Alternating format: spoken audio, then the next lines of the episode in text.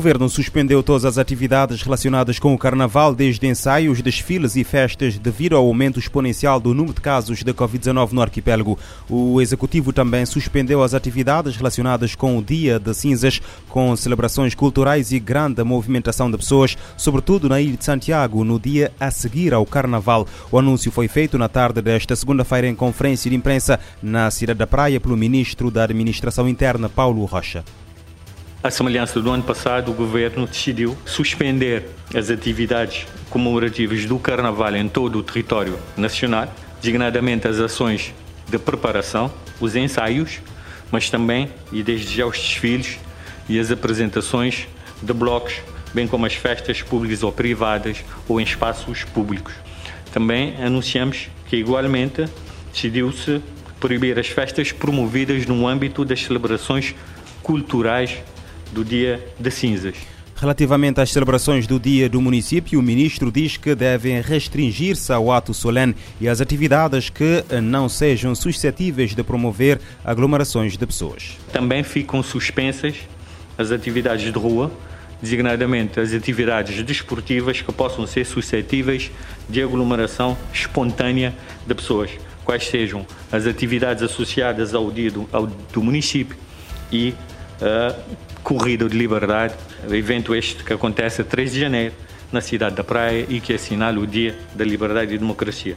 A realização de outro tipo de eventos, como o Atlantic Music Expo ou mesmo o Creole Jazz, a ter lugar no mês de abril, ficam dependendo da evolução, naturalmente, da evolução da situação da pandemia. O ministro da Administração Interna refere que as medidas visam reverter o quadro epidemiológico e, acima de tudo, preservar a capacidade de resposta do Sistema Nacional de Saúde e introduzir alguma previsibilidade relativamente a essas atividades. Na mesma conferência de imprensa, o ministro da Saúde apelou à vacinação. Arlindo Rosário lembra que, além da Omicron, ainda há Delta como variante de preocupação a circular no país pelo menos duas variantes eh, de preocupação a circular em Cabo Verde, com predominância do Omicron, e tudo isso leva a que, eh, e sabendo ainda que a vacinação, eh, a vacinação, sobretudo com, fazendo a terceira dose, traz uma resposta imunitária acima de, aumenta em cerca de 87% a resposta imunitária, é, é, fazer, é continuarmos a fazer o apelo às pessoas para aquele que ainda não vacinou, para vacinar. O ministro da Saúde sublinha que em apenas 15 dias o país registrou um terço do total de casos positivos que tinha contabilizado anteriormente, mas espera reverter a situação nos próximos tempos.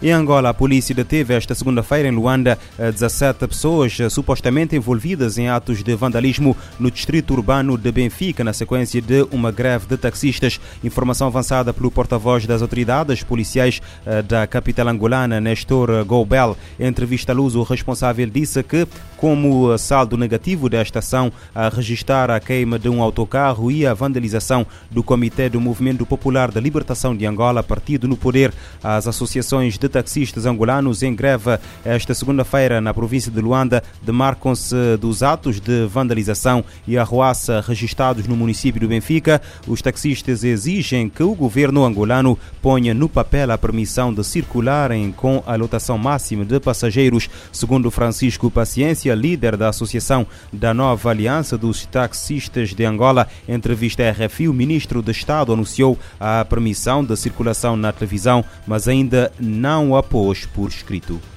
Esperamos que convoquem as associações que convocaram esta paralisação e imita-se um documento, um despacho do Ministro do Estado em relação à lotação e os administradores também revoguem as resoluções que proíbem o acesso naquelas centralidades. Há municípios que têm algumas resoluções, outros nem sequer têm um documento oficial, mas as autoridades proíbem a entrada dos taxistas ou dos táxis azul e branco naquelas centralidades. Em que medida os angolanos utilizam transportes públicos? Em Angola, até os transportes em azul e branco são considerados transportes públicos nos termos da lei, mas eles estão divididos em transportes públicos ocasionais e transportes públicos estes que são praticados pelos autocarros do Estado. Portanto, há uma franja da, da população angolana que usa esse tipo de transporte, mas outros, como estudantes, professores, e outras pessoas de classe média usam os táxis azul e branco. Os taxistas eh, queixam-se do excesso de zelo dos agentes policiais de que são alvo e do mau estado das estradas angolanas e exigem profissionalização da atividade e formalização do anúncio do regresso à lotação a 100% dos transportes coletivos, feito na sexta-feira passada pelo ministro de Estado e chefe da Casa Militar do Presidente da República, Francisco Furtado.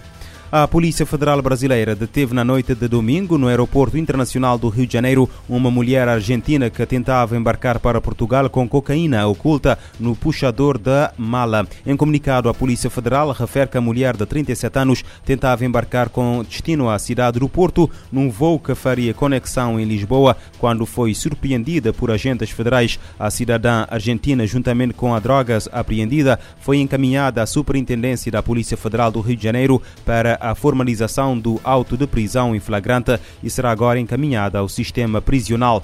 A detida ficará à disposição da Justiça Federal e uh, deve responder pelo crime de tráfico internacional de drogas, cuja pena pode chegar até 15 anos de reclusão, ainda de acordo com a corporação, que não detalhou a quantidade de cocaína apreendida. Apesar de não ter produção própria de cocaína, o Brasil é um dos principais pontos de passagem da droga proveniente de outros países da América Latina, com destino à Europa e Portugal tem se tornado numa das portas de passagem de estupefacientes para o continente europeu.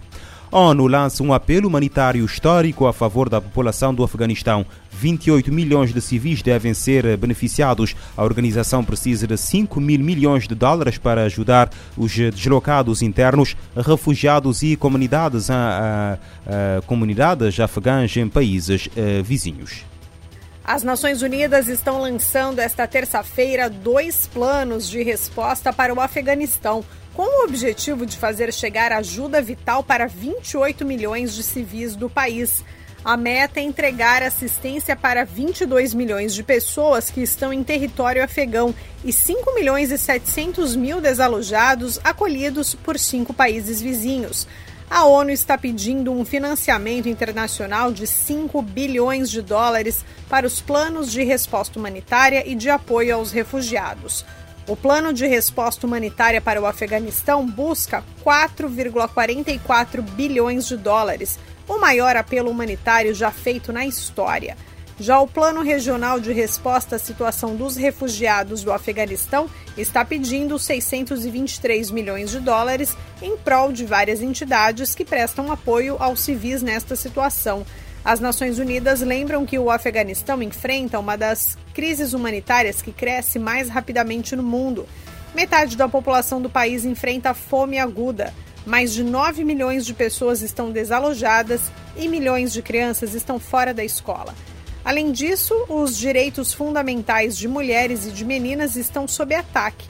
Os agricultores sofrem com os efeitos de uma das piores secas em décadas e a economia está em declínio, na avaliação do Escritório da ONU para a Coordenação de Assistência Humanitária OSHA e a Agência da ONU para Refugiados Acnur. Sem apoio, milhares de crianças correm o risco de morrerem desnutridas, especialmente porque os serviços de saúde entraram em colapso. O subsecretário-geral da ONU para Assuntos Humanitários, Martin Griffiths, afirmou que os eventos ocorridos no Afeganistão no último ano aconteceram com enorme rapidez e com consequências sérias para a população. Griffiths, que fará o lançamento do apelo financeiro, disse ainda que o mundo está perplexo e buscando a melhor maneira de reagir enquanto acontece no país uma completa catástrofe humanitária. Por isso, ele está fazendo um apelo para que ninguém feche as portas ao povo afegão. Da ONU News em Lisboa, lê da letra. ONU e ONGs lançam uh, planos para ajuda de emergência a 28 milhões de pessoas no Afeganistão. Se o plano obtiver financiamento suficiente, as organizações humanitárias poderão acelerar o, uh, fornecimento de ajuda alimentar e agrícola vital, serviços de saúde, medicação contra a subnutrição, abrigos de emergência, acesso à água e saneamento, proteção e educação de emergência.